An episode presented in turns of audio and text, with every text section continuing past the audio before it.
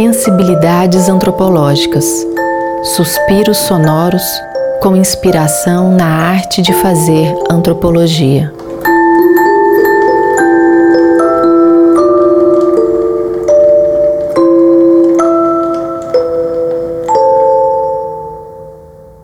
A Terra, no começo do mundo, a Terra, você furasse nela, saía sangue. O tempo de Adão mais Eva. Isso eu vi os mais velhos contar, muitos casos deles. Que no tempo de Adão mais Eva, quando dava um, uma enxadada no chão, saía sangue. E quando eles iam cortar um pau também, o pau saía sangue. Aí foi que Adão mais Eva chegou e falou. Ele falou assim, como é que nós fazemos? Que quando vai cortar um pau, está saindo sangue. Precisava trabalhar. E quando vai furar na terra, já está saindo sangue gemendo. Aí ele, ele falou assim, terra, consola a terra. Você mesmo cria, você mesmo come. Quem falou isso? Jesus Cristo falou. Terra, consola a terra. Você mesmo cria, você mesmo come. Por isso está aí. Ela cria tudo. E voltar mesmo com tudo. Ouvi em campo muitas narrativas como essa do seu Bernardo. Elas falavam da terra, de animais, vegetais, estrelas, planetas, de forma a ressaltar sua agência e também as relações estreitas estabelecidas entre eles e os seres humanos. Nesse episódio, trago algumas palavras sobre o que aprendi com minhas interlocutoras e interlocutores a esse respeito, a partir das narrativas que ouvi e da longa convivência com eles. Eu me chamo Valéria de Paula Martins, sou antropóloga e atuo como docente na Universidade Federal de Uberlândia, em Minas Gerais. Vocês já conhecem o sítio eletrônico poéticasdaterra.org? Deem uma chegadinha lá. A cada episódio eu compartilho no site algumas imagens associadas e lá vocês também podem conhecer outros projetos que eu desenvolvi ou desenvolvo, além de iniciativas que eu divulgo de colegas da área. A gente também está no Instagram agora. Segue lá. É sensibilidades.antropológicas.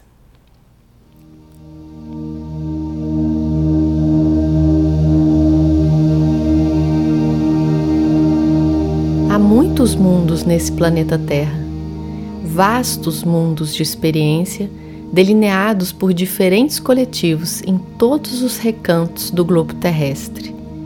E as percepções e conceitualizações humanas sobre uma série de outros elementos ou seres que nos acompanham nessa jornada de vida variam. Há quem chame e considere a Terra, por exemplo, como um recurso natural do qual se pode tomar posse, algo que serve a nós humanos e que a gente pode explorar, comercializar. E há aqueles que estabelecem com a terra, com os animais, a lua ou o sol, relações bastante próximas, que os percebem como seres com os quais são construídas inúmeras trocas e parcerias.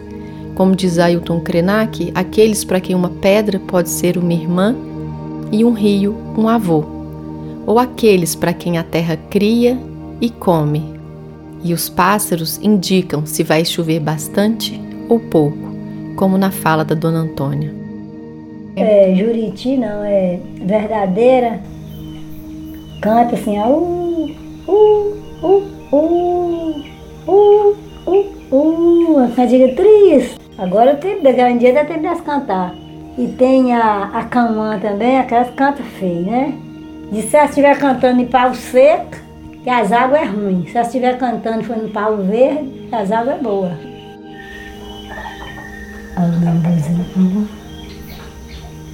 Olha, aquele platinho já é João de Bar. Isso aí? É.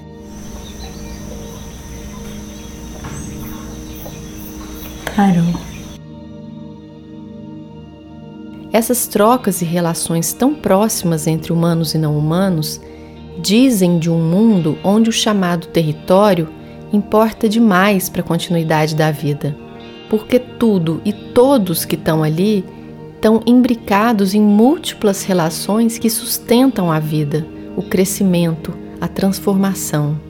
Porque elas mesmas, essas relações, são vivas, elas crescem, se transformam, já que associam ou relacionam seres que são vivos ou seja, além dos humanos, a terra, os pássaros, porcos, montanhas, árvores, estrelas. Território é vida, diz uma faixa empunhada por indígenas se posicionando contra a absurda ideia de se estabelecer um marco temporal para a delimitação de áreas indígenas no Brasil. Sim, território é vida, e a ameaça aos chamados territórios tradicionais é, ao mesmo tempo, ameaça à vida. Em campo, eu aprendi sobre relações entre humanos e não humanos, todos os dias, e percebi o quanto elas compõem o mundo daquelas pessoas com quem eu trabalhava. Tudo está interligado. E o mundo delas talvez seja mais amplo, mais complexo, vivaz, mais rico que o mundo daqueles para quem os seres dos quais falei aqui são apenas recursos naturais. Em campo percebi quão pouco eu sabia e ainda sei sobre esses outros múltiplos seres que povoam o planeta, assim como nós. Lembrando das colocações do antropólogo Tim Ingold sobre lidar com o campo e as pessoas que constroem conosco nossa pesquisa, nossas interlocutoras e interlocutores, como nossos professores e professoras que nos ensinam coisas demais, a partir das quais a gente e o nosso mundo se transformam, posso dizer que eu e o meu pequeno mundo se expandiram, convidando joaninhas, turmalinas, ipês, bentivis e a lua para habitá-lo também, como parceiros nessa breve e bonita jornada.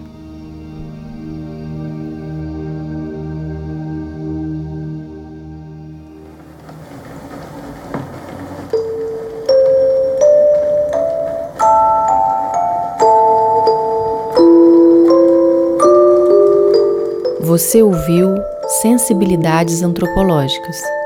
Apresentação e edição: Valéria de Paula Martins. Masterização: Leobaldo Prado.